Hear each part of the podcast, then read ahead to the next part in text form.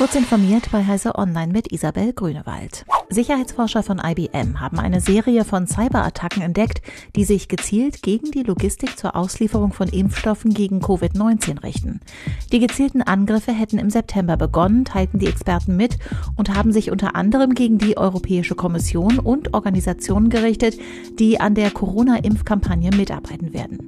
Es deute alles auf einen staatlichen Akteur hin, schreiben sie weiter, ohne dabei aber genauer zu werden.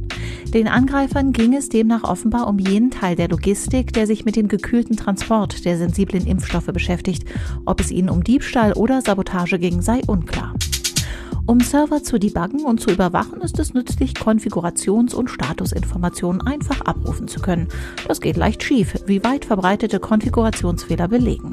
Das IT-Sicherheitsunternehmen Deutsche Gesellschaft für Cybersicherheit wollte sich ein Bild der Lage verschaffen und hat alle DE-Domains systematisch gescannt.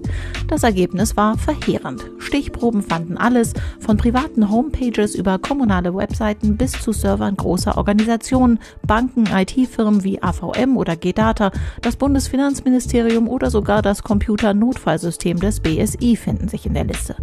Die ganze Geschichte lesen Sie in CT. Volvo hat angekündigt, seinen Schwerlastwagen VNR Electric ab Anfang 2021 zu produzieren. Der batterieelektrische Truck soll dann in den nordamerikanischen Markt eingeführt werden, teilte das schwedische Unternehmen mit. Der Volvo VNR Electric wurde für den Verkehr zwischen lokalen und regionalen Verteilern entwickelt. Die Batterien haben je nach Konfiguration eine Reichweite von bis zu 240 Kilometern. Flugfähige Käfer leben überwiegend in Wäldern, in denen sich Kollisionen ihrer Flügel mit Zweigen, Blättern und anderen Hindernissen nicht immer vermeiden lassen. Wieso die Insekten trotzdem nur selten abstürzen, haben zwei koreanische Ingenieurswissenschaftler jetzt untersucht und die Erkenntnisse auf einen Flugroboter übertragen.